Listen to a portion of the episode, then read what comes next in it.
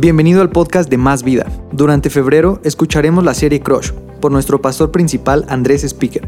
Estaremos hablando de noviazgo, matrimonio, enamoramiento y todo acerca de relaciones humanas. Que lo disfrutes. Vamos a dar una fuerte bienvenida a todos los campus Más Vida, a toda la familia Más Vida, en todo el mundo, todos aquellos que nos escuchan o nos ven en cualquier parte del mundo, bienvenidos el día de hoy. Estoy muy contento porque hoy estamos en nuestra serie Crush voy a estar compartiendo la tercera parte de las enseñanzas que he estado dando acerca de este mensaje Crush.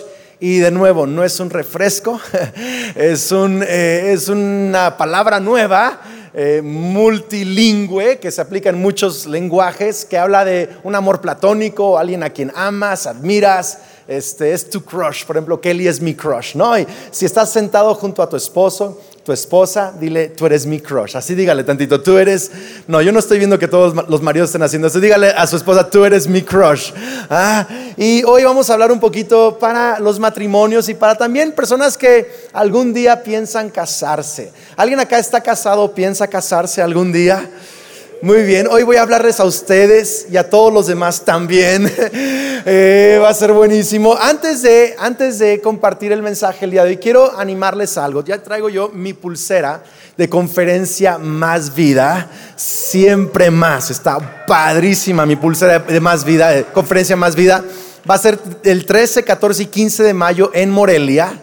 Y en Morelia va a estar Un Corazón, Jesiah Hansen, Chris Méndez y Gary Clark desde Londres. Va a ser un evento extraordinario en Morelia, tres días. Yo quiero animarte que vayas pidiendo permiso de una vez días del trabajo, quizá de vacaciones, de escuela, y vamos a organizarnos y llenar este lugar de fe, de la presencia de Dios, ver vidas cambiadas, empresas bendecidas, eh, eh, matrimonios restaurados y líderes llegar a un nuevo nivel. ¿Lo podemos, creer? Así que inscríbete de una vez, ven con tu familia.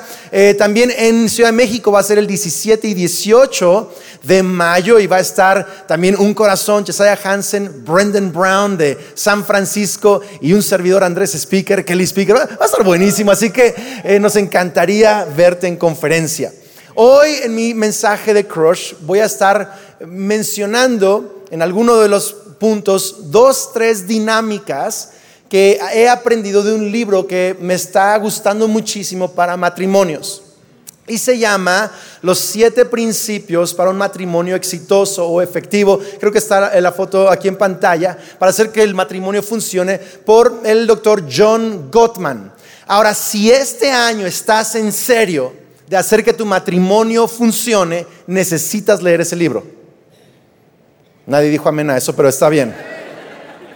Mucha gente dice, pastor, óreme para que mi matrimonio sea mejor. Eh, no, pero no están dispuestos a hacer el trabajo para que su matrimonio mejore. Te voy a decir una cosa, yo he orado por matrimonios que terminan mal. Porque la oración de Andrés Speaker no arregló un matrimonio. Es el sacrificio, el amor de los dos que arreglan ese matrimonio con Jesús al centro de ese matrimonio. Así que lee ese libro, John Gottman, Los siete principios para que tu matrimonio funcione. Es realmente espectacular te va a poner a trabajar, te va a dar tareas. La próxima semana, alguien diga próximo fin de semana, Kelly y yo vamos a estar hablando sobre resolución de conflictos entre matrimonios. Les paso un tip. Hay problemas que nunca se van a acabar en tu matrimonio.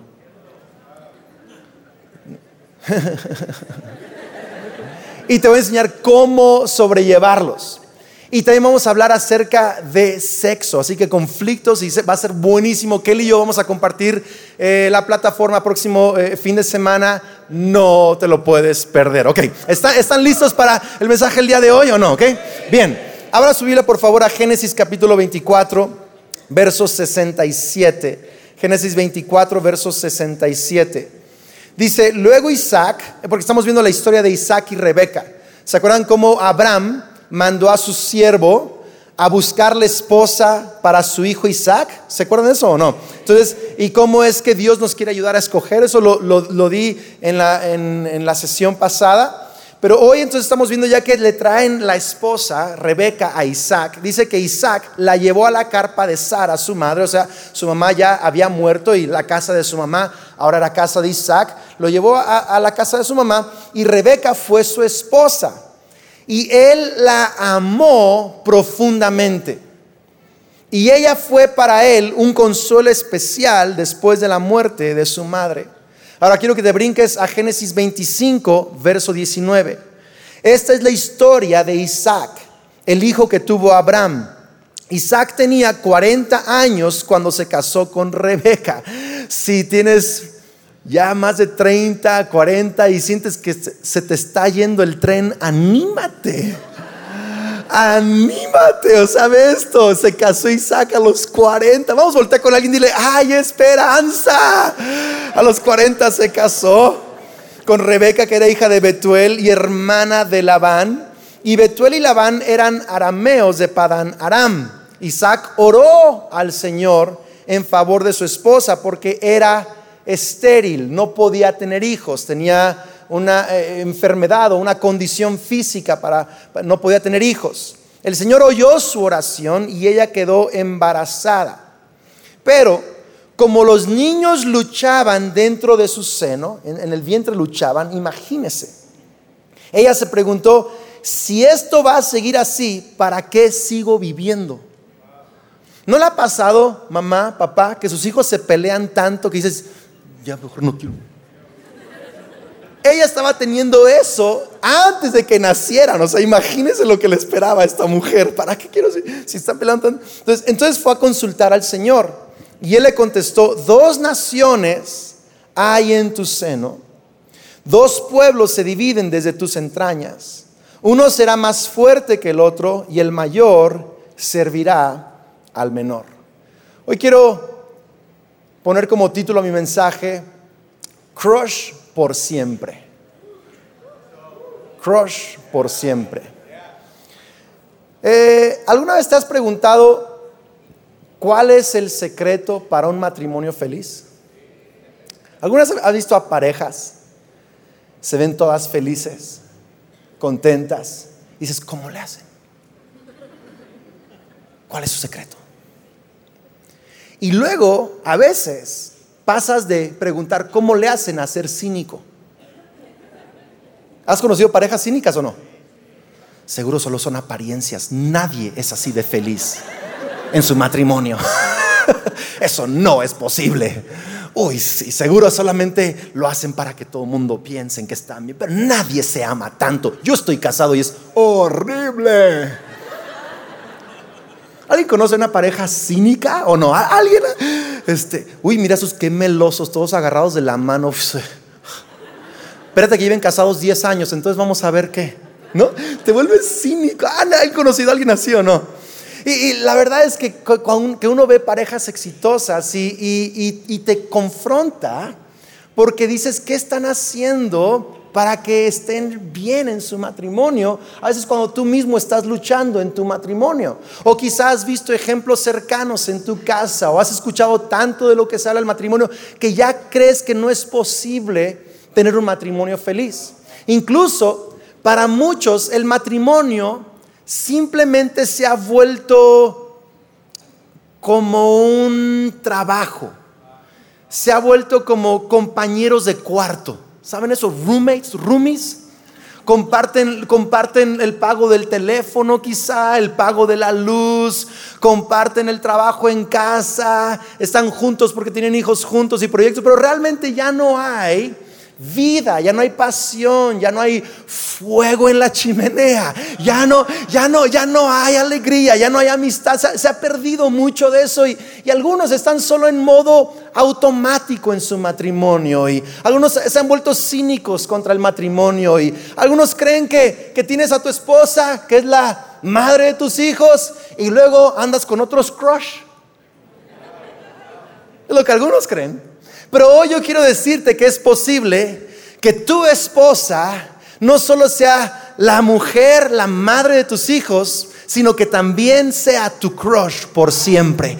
Yo quiero, yo quiero enseñarle, mujer, que la Biblia nos da esperanza para que ese hombre con el que te casaste no solo sea el que paga las cuentas o el que te ayuda a cortar el pasto de la casa, sino que ese hombre también puede ser tu crush por siempre. Pueden ser buenos amigos, pueden ser felices. Vamos, cinco personas están aplaudiendo, los demás intégrense. Yo creo que, yo creo que Dios puede realmente hacer esto en nuestras vidas. y puede ayudarnos a vivir esta clase de matrimonio. Ahora, ¿por qué tener, por qué tener un buen matrimonio? Estudios muestran, científicos, que los matrimonios felizmente casados viven de 4 a 8 años más que otras personas.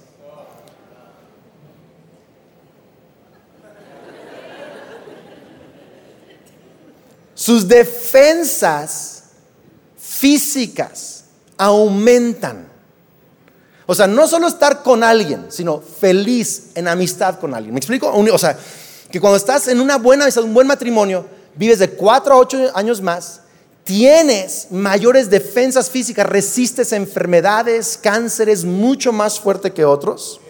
Y, y además, estás posicionando a tus hijos para tener éxito en la vida.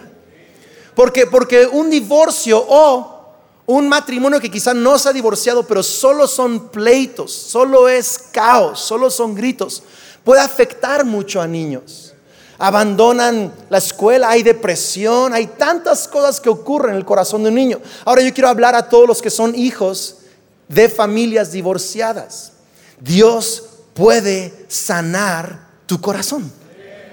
Y Dios puede restaurarte lo que sea que se rompió en tu corazón por el fracaso de tus padres. Papás que pasaron un divorcio. Yo no soy nadie para juzgarlos. Quiero animarte a que en Cristo Jesús puedes tener un nuevo comienzo. Puedes tener perdón de cualquier fracaso y un nuevo comienzo en Cristo Jesús. No estoy aquí para condenar a nadie. Solo estoy aquí para animar a los que sí están casados y están por casarse o quieren casarse algún día. Que puedes estar bien, tener un crush para siempre. Y hay buenas y muchas razones por las cuales tener un matrimonio feliz.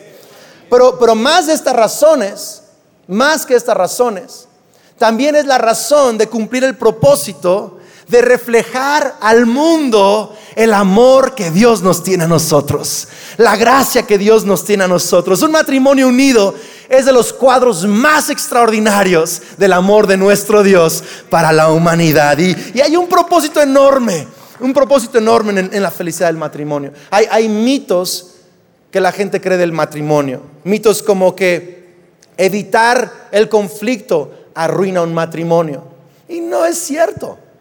Estudios ahora muestran que hay parejas que felizmente casados por años y nunca han confrontado un superconflicto.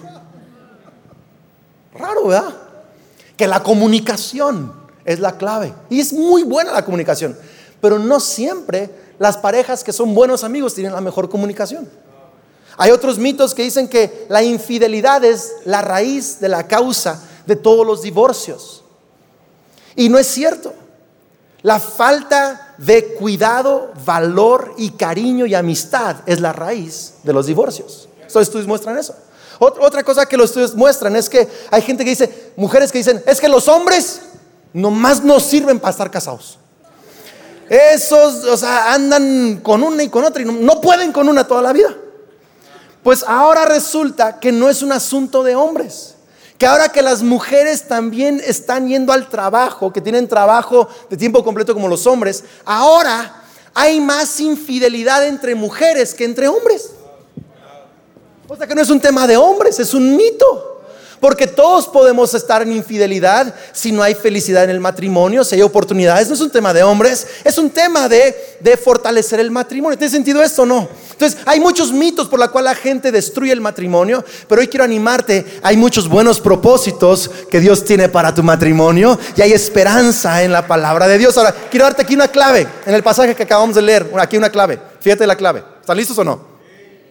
Dice que Isaac conoce a Rebeca, o sea, se la trae y le dice, aquí está tu esposa, hola, vente. Se casan, no sé qué votos se dijeron, pero se casan, y luego dice, y la amó profundamente. O sea, no se enamoró y luego se casó. Primero se casó, luego la amó. No les gustó mi prédica, pero lo, voy a decir otra vez porque es mi punto principal. No se enamoró y luego se casó. Se casó y luego la amó profundamente. Y esto destruye todo tipo de concepto humano que tenemos el día de hoy. me voy a casar con quien me enamore. Y luego te enamoras, te casas y te desenamoras. Y luego el enamoramiento es la brujulita y oras con este, o eres con este.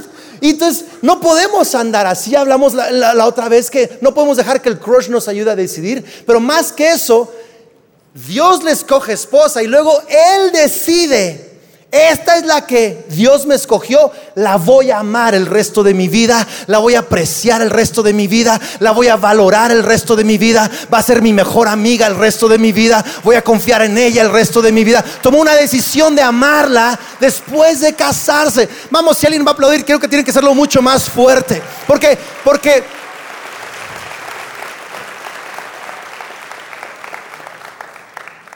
el amor no sucede Así de que sucedió el amor. Claro que sí hay esas parejas que wow, se flechan. Sí existe eso, claro. Pero solo van a ser exitosos esos matrimonios flechados si es que deciden el resto de su vida seguir amándose. Porque el amor es decidir constantemente a favor de alguien. Así, así he definido el amor el día de hoy es decidir constantemente a favor de alguien. Yo he escuchado que el amor es una decisión y es cierto en parte, pero no es una decisión. Son decisiones todos los días.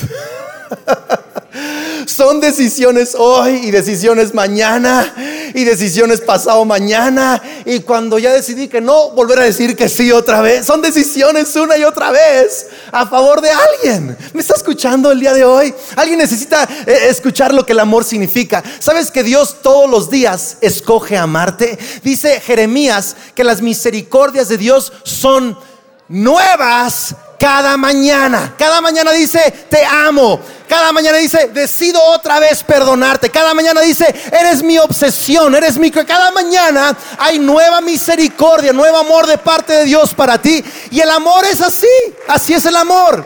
El amor es decidir constantemente a favor de alguien. Y hoy quiero hablarte de tres decisiones que tienes que hacer constantemente a favor de tu esposo, de tu esposa, para realmente tener el matrimonio que Dios quiere para ti. ¿Estamos listos? Número uno, decido conocer a y ser amigo de mi pareja. Decido conocer a y ser... Dice, qué profunda revelación. Yo sé que no le parece muy profundo, pero vas a ver que es mucho más de lo que tú crees. Dice ahí que la amó profundamente. La palabra amó dice significa tener afección por.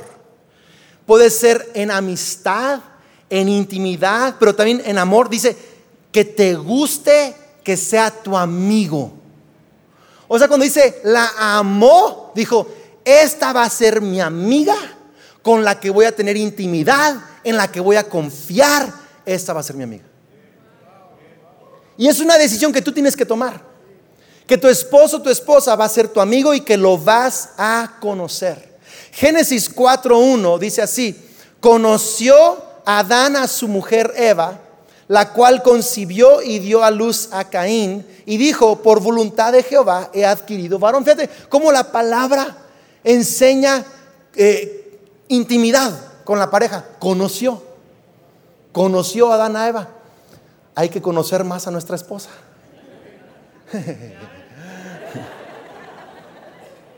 La palabra conocer es la palabra yada o yada, eh, eh, no pero yada en, hebreo.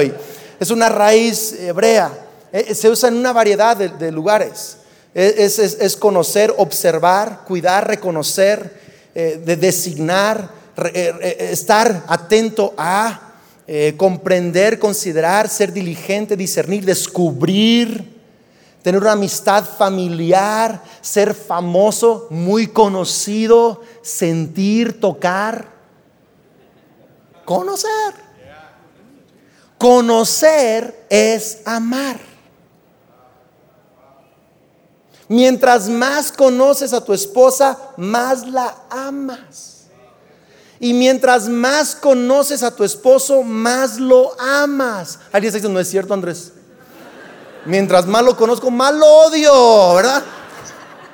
Pero quiero hablarte de un aspecto de conocer que necesitamos aprender. Y es esto, fíjate bien. El, doctor John Gottman habla de lo que, significa, lo que son los mapas de amor. Ahora, no estoy hablando de el caminito del amor. Esto estoy hablando, estoy hablando de un mapa de amor, es esto que tú descubres cada vez más quién es tu esposo y quién es tu esposa. ¿Sabes que las mujeres cambian radicalmente después de tener hijos? ¿Alguien está riendo? sí, y cada cinco años también. Y cada que se les pegue su regala gana, vuelven a cambiar. Y es una noticia maravillosa para los hombres. ¿Qué significa? Que uno puede explorar, conocer, conquistar, redescubrir, te mantiene así como que en el filo de la navaja, porque dices, como que ya le agarré el modo a la esposa y cambia. Y, es volverla a conocer y volver a entender sus gustos y es volverla a descubrir. Y, sabes, ha sido una, cosa extraordinaria conocer a mi esposa Kelly en los diferentes, las diferentes etapas de la vida. Estábamos haciendo ella y yo este ejercicio de los mapas del amor hace unos días. Y preguntas así, súper, quizá cotidianas, pero, pero, pero buenas, como ¿quiénes son los dos mejores amigos de tu esposo? Las dos mejores amigas de tu esposa. ¿Cuál es su banda de música favorita? ¿Cuál es el familiar que más odia? ¿Cuál es el familiar que más ama? ¿Cuál es la situación que más estrés le ha causado en su niñez? ¿Cuáles son sus estreses o ansiedades presentes? ¿Cuáles son sus sueños no realizados? Y un montón de preguntas. Ahí estamos con Kelly y unas valían cinco puntos y otras dos puntos. Y te voy ganando. No, yo te voy ganando a ti. Buenísimo. Yo quiero animarnos a que hagamos ejercicios como este de conocernos. El otro día estaba cenando con unos pastores y de verdad que Dios me ha puesto mucho en el corazón hablar y animar a pastores y a gente en general a, trabajar en sus matrimonios. Y en la cena estábamos hablando acerca de la importancia de trabajar en nuestros matrimonios. Y uno preguntó, se me hizo chistosa la pregunta, pero muy buena. Y le, digo y le voy a decir por qué se me hizo chistosa la pregunta. Me dijo, pastor, ¿de qué hablan cuando salen a su cita romántica los martes? Y se me hizo chistosa porque yo he, estado donde él está. O sea, con su pregunta me reveló todo, ¿me explico? ¿No te ha pasado que sales y de pronto empiezas a hablar y se vuelve una pelea brutal? ¿No le ha pasado eso? O sea, todo está padrísimo, ya si empiezas a hablar y ¡pum! La bomba nuclear explotó. Este, o, sales y de pronto no sabes de qué hablar, así literal escuchas a los grillos. Qué bueno está el café, ¿verdad? buenísimo el café. O sea, no sabes de qué más hablar. Hablas literal como si fuera con un extraño. El clima, qué, qué loco ha estado el clima. Sí, febrero un loco, marzo otro poco. Sí, qué, qué increíble. Y no hay nada. Entonces me preguntó, ¿de qué hablan cuando salen? Y le digo, la verdad, de todo y de nada. Como cuando estás con un amigo. Cuando vas con un amigo, así que, ¿a poco cuando vas con un amigo vas a decir, ¿y qué temas voy a tocar? Voy a hacer una lista. No, llegas con tus cuates y lo primero que se te pegue, estás hablando y que hablas del presidente y de la política, de la economía, y hoy leí este libro, y, lo que y hoy me fui a hacer las uñas y me rellenaron el hueco de las uñas ahí con Le digo, ¡Oh, de verdad, a ver, enséñame. Y yo entonces yo me intereso en sus temas. Antes, antes yo era mala onda en el tema de las conversaciones. Yo solo quería hablar de lo que a mí se me hace. Hay que hablar de teología. Hay que hablar de interpretación de lenguas. Y de otras cosas, yo estaba medio zafado, hay que hablar de, temas así importantes, y ahora he entendido que la, es como con cuates. De pronto hablas de uñas, bueno, yo con cuates no, pero con mi esposa de, de uñas, ¿verdad? Luego, luego, luego hablas de política un poco, Luego, hablas de tus hijos y, de pronto que dices, oh, que, que, Lucas ahora dijo esto y que Sofía aquello. Y yo, qué bárbaros. Y hablando más de hijos y platicar de lo que se nos peguen. Y luego de pronto hablamos de cosas profundas y luego cosas lights y luego nos reímos y divertido y salimos felices de la vida. Y cuando ella dice algo en la conversación en donde yo tengo la tentación de corregirla de darle un consejo para que no le vuelva a pasar. Yo he entendido que eh, no, no me está platicando para que yo la corrija o le dé un consejo. Nomás me está platicando para que la oiga y me ponga de su lado y diga, ah, qué barbaridad, no puede ser. Wow, nomás quiere eso, no quiere otra cosa. Y somos cuates y nos conocemos y nos descubrimos y hablamos de. ¿Me estás siguiendo acá, iglesia? Porque mientras más conoces a alguien, más lo amas. Y mientras más lo amas, más lo quieres conocer. Y hay un mundo fantástico y maravilloso en el corazón de tu esposo y de tu esposa que necesita ser descubierto. Sana tu corazón hacia él, hacia ella y decide conocerlo una y otra vez. Sabes, la amistad te protege de sentimientos de adversidad contra tu pareja, porque es tu amigo, son aliados se desarrolla lo que llaman algunos psicólogos sentimientos positivos dominantes.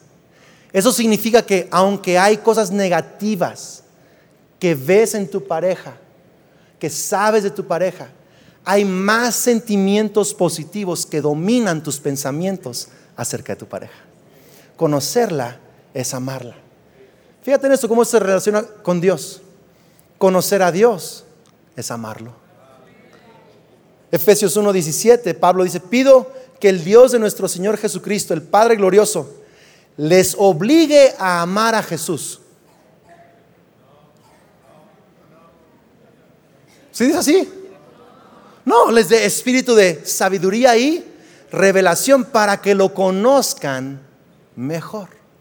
Efesios 3:19, oro para que conozcan ese amor que sobrepasa nuestro conocimiento para que sean llenos de la plenitud de Dios. En otras palabras, cuando Pablo oraba por la iglesia, no decía, Señor, que te amen más, que te amen más, que te, amen, que te amen más. No, ¿qué oraba? Señor, que te conozcan. Abre sus ojos. Cuando lean la Biblia, que conozcan a Jesús. Abre sus ojos cuando vean cosas en su vida que tú los estás bendiciendo, amando, perdonando. Abre que te vean, que te conozcan, porque más te conocemos, más te amamos. Así funciona el amor.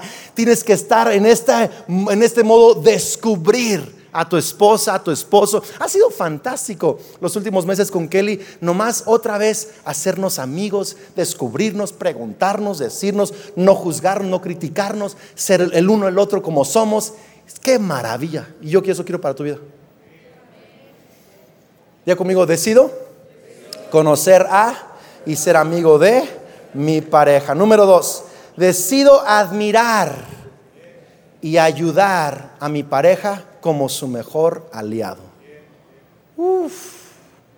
Nadie dijo amén a eso, pero decido admirar y ayudar a mi pareja como su mejor aliado. Fíjate, la historia está loquísima.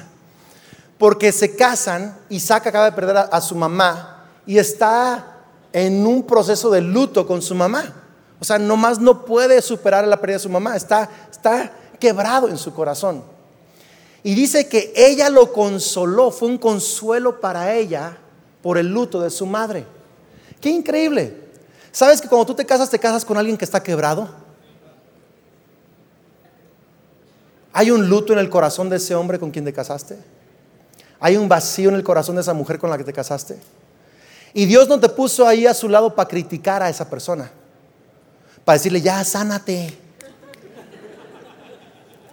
te puso ahí para ser su aliado y su ayuda para que él sane en esa área de su vida. Para eso te puso allí. ¿Sabes qué es lo, increíble también de la historia?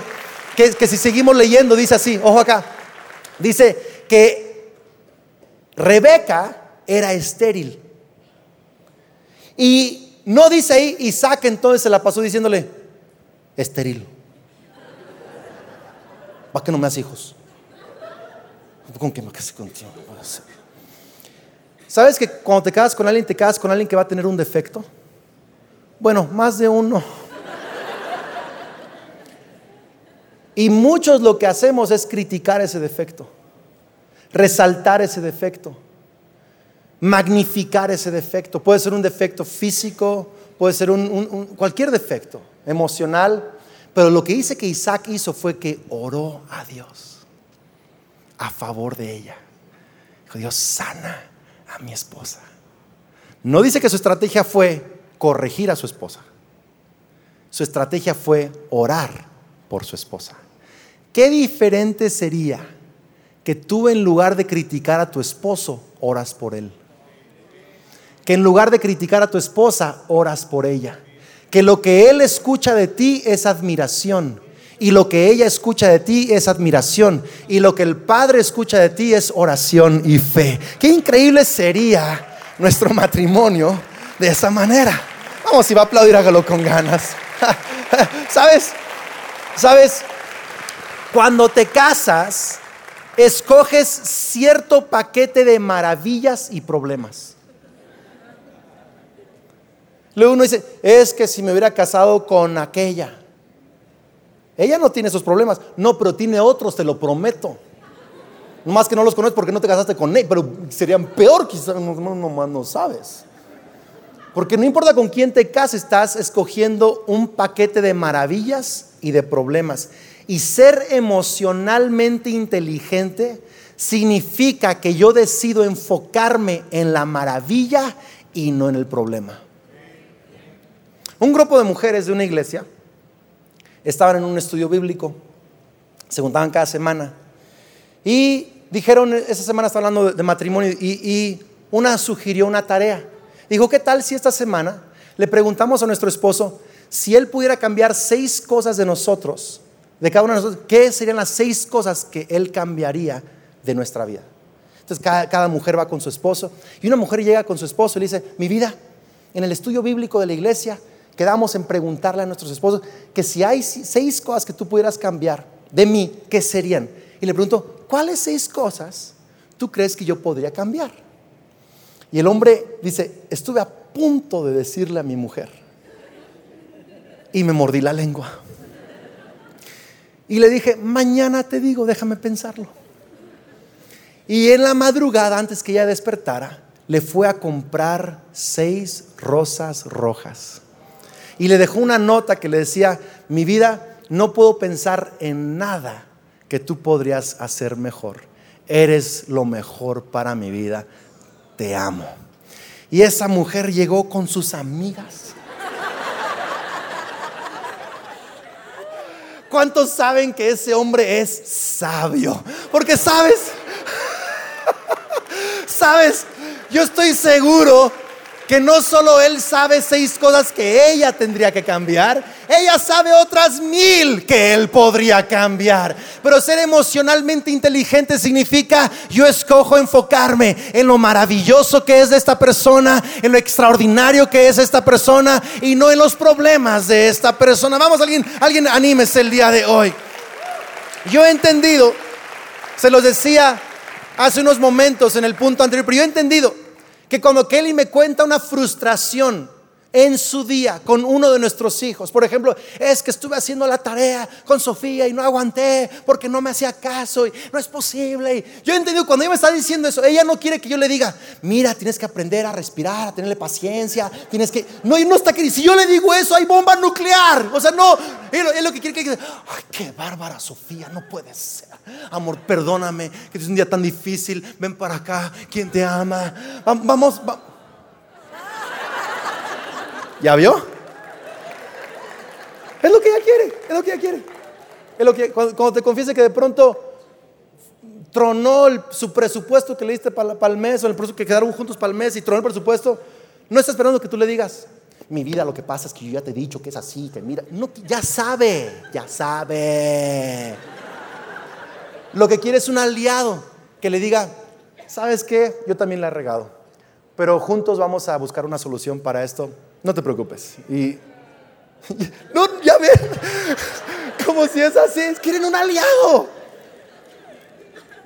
eh, hace un, par de años creo que él estuvo en el hospital y, me, quedé, con ella toda esa semana en el hospital y estaba ayudando en, todo lo que hay que hacer y aprendí a inyectar, aprendí a ayudarla en el baño y en la regadera y todo eso.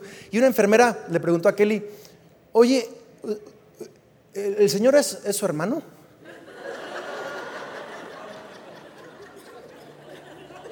Y que le dice, no, es mi esposo. Dice, vamos a cumplir 17 años de casados este, en unos meses.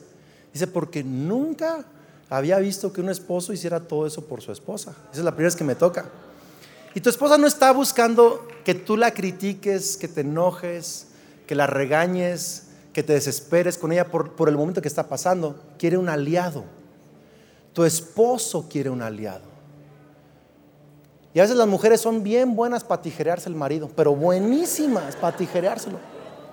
Y lo que quiere, lo que él necesita es alguien que lo admire. ¿Sabe qué es lo que muchos tienen que hacer? Necesitan recuperar las buenas memorias de su pasado. ¿Qué fue que hizo que te enamoraras de ese tipo?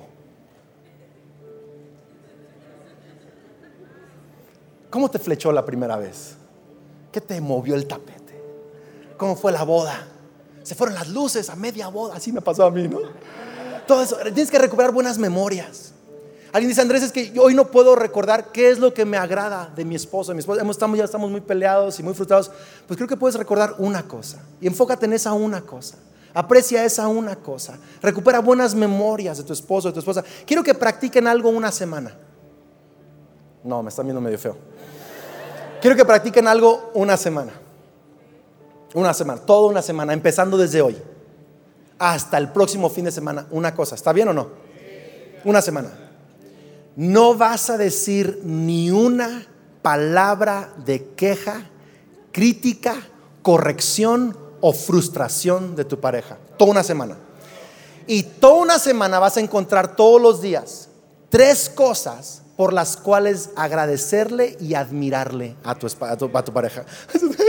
sí, de veras. sí, una semana. Y, van a ver qué belleza es esto.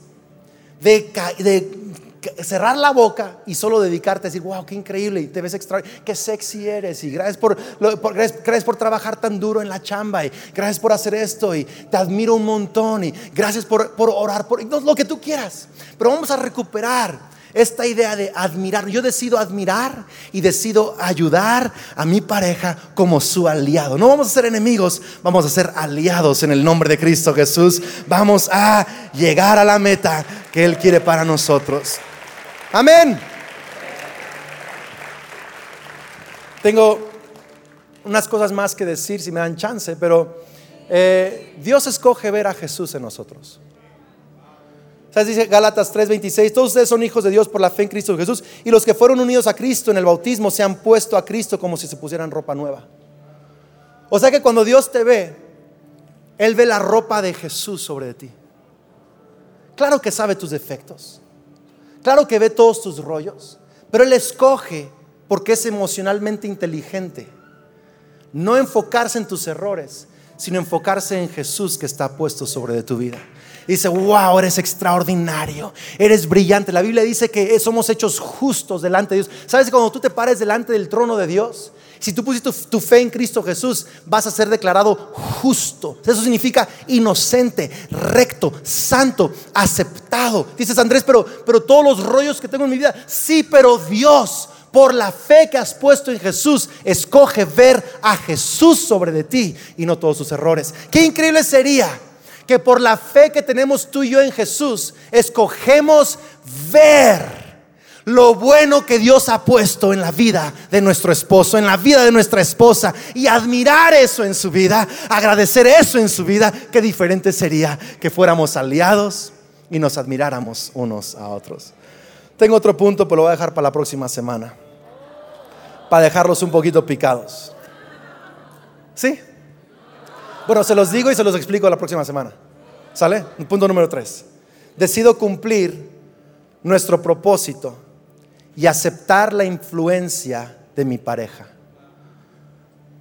Alguien tragó bien fuerte saliva, lo escuchaste acá desde atrás.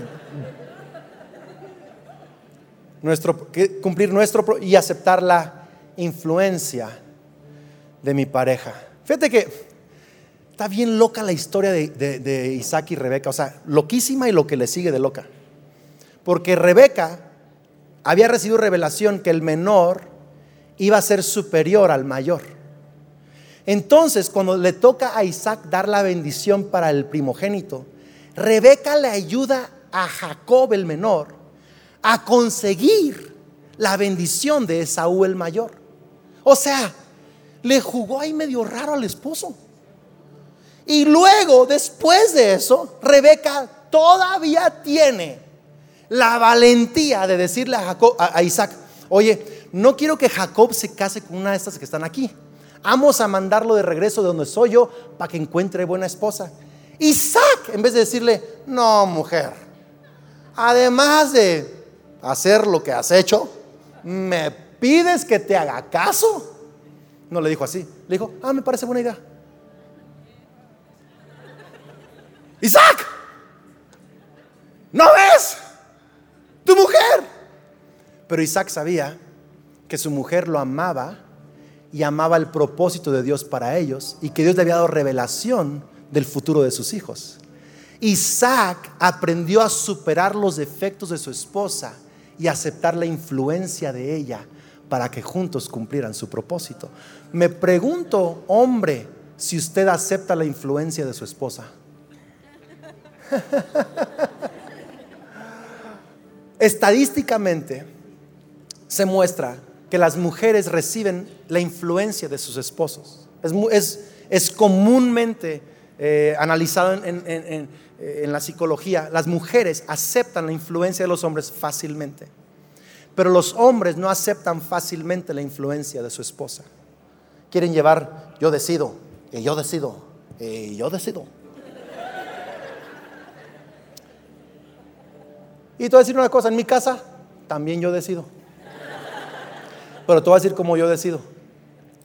Le pregunto a mi esposa, ¿qué opinas? Me dice, pues yo creo que esto y que lo otro. Y nos ponemos de acuerdo y luego decido.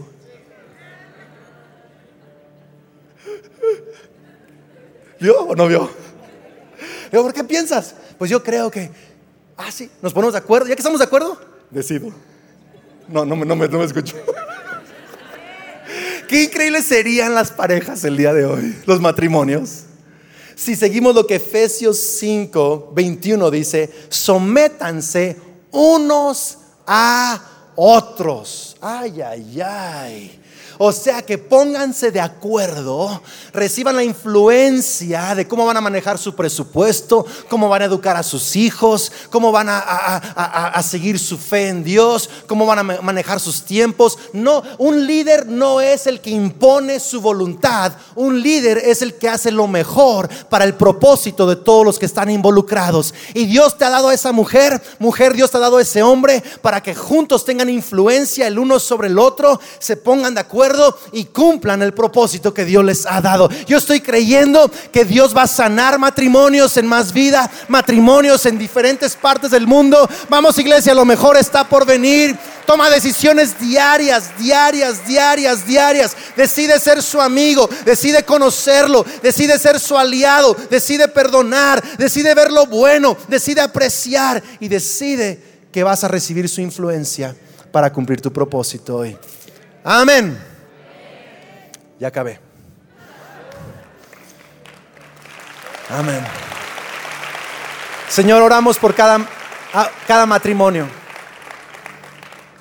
Señor, yo te pido que esta semana vayas preparando los corazones. Kelly y yo vamos a hablar la próxima semana de conflictos y de intimidad, pero esta semana prepara los corazones. Ayúdanos Dios a, a enfocarnos en lo maravilloso. Ayúdanos a recuperar la admiración Ayúdanos a recuperar ese sentido de, ser aliados, de ser mejores amigos. Eh, que entendamos que el romance está en las cosas cotidianas, en ir juntos al súper, en arreglar la casa juntos, en rascarnos la espalda, en escucharnos, en, en ser aliados, en enojarnos con lo que el otro se enoja y reírnos con lo que el otro ríe. Y llorar con lo que el otro eh, llora y ser aliados. Ayúdanos a, ser amigos. Dios, yo pido que, que nos ayudes a sanar nuestros matrimonios. Pido por cada matrimonio en más vida, cada matrimonio que me está escuchando en cualquier parte del mundo y cada joven o cada soltero y soltera que sueña con un día estar casado. Pido Dios que entendamos que el amor es decidir constantemente a favor de la misma persona. Así como tú todos los días decides por nosotros. En el nombre de Cristo Jesús. Amén. Dios les bendiga. Nos vemos la próxima semana. Esperamos que este mensaje te ayude en tu caminar con Dios. Suscríbete y comparte este contenido con tus amigos. Hasta pronto.